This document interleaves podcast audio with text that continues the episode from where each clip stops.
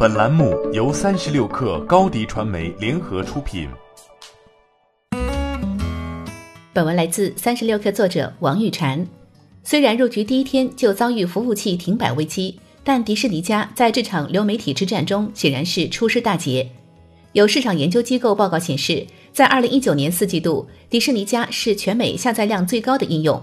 该应用在苹果应用商店与谷歌应用商店的美区下载量总和超过了三千万次，比排名第二的 TikTok 海外版抖音高出一倍还多。如果把目光放到全球，这个数字更加惊人。数据显示，在迪士尼家发布后的第二个月，它在两大应用商店的总下载量就接近四千一百万次。研究机构推算，消费者在这里支出了九千七百二十万美元。其中包括第一个月的五千三百三十万美元和第二个月的四千三百九十万美元，主要来自北美和澳洲国家。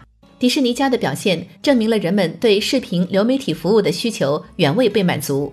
自从二零一七年 Facebook Message 上线以来，还没哪个应用能像它那样，一个季度内就能在美区谷歌 Play 中下载量超过一千万次。网飞、亚马逊 Prime。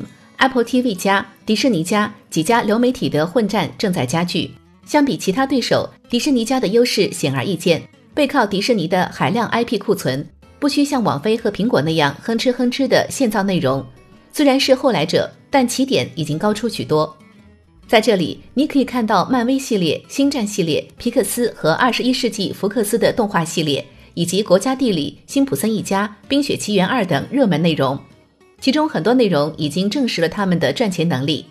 去年，迪士尼的全球总票房超过了一百一十一亿美元，成为影史上首家突破百亿美元的公司。另外，迪士尼家走的似乎是性价比路线。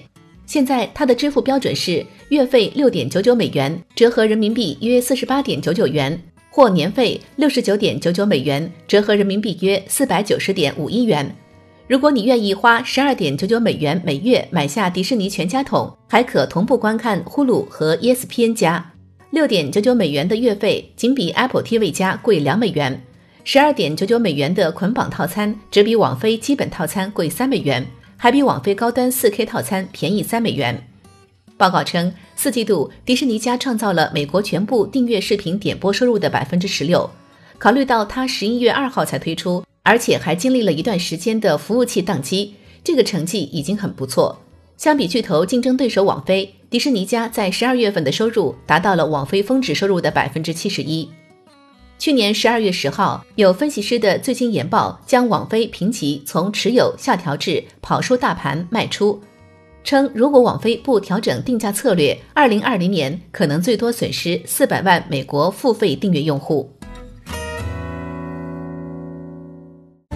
欢迎添加小小客微信，xs 三六 kr 加入克星学院，每周一封独家商业内参，终身学习社群，和大咖聊风口谈创业，和上万客友交流学习。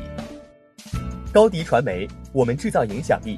商务合作，请关注新浪微博高迪传媒。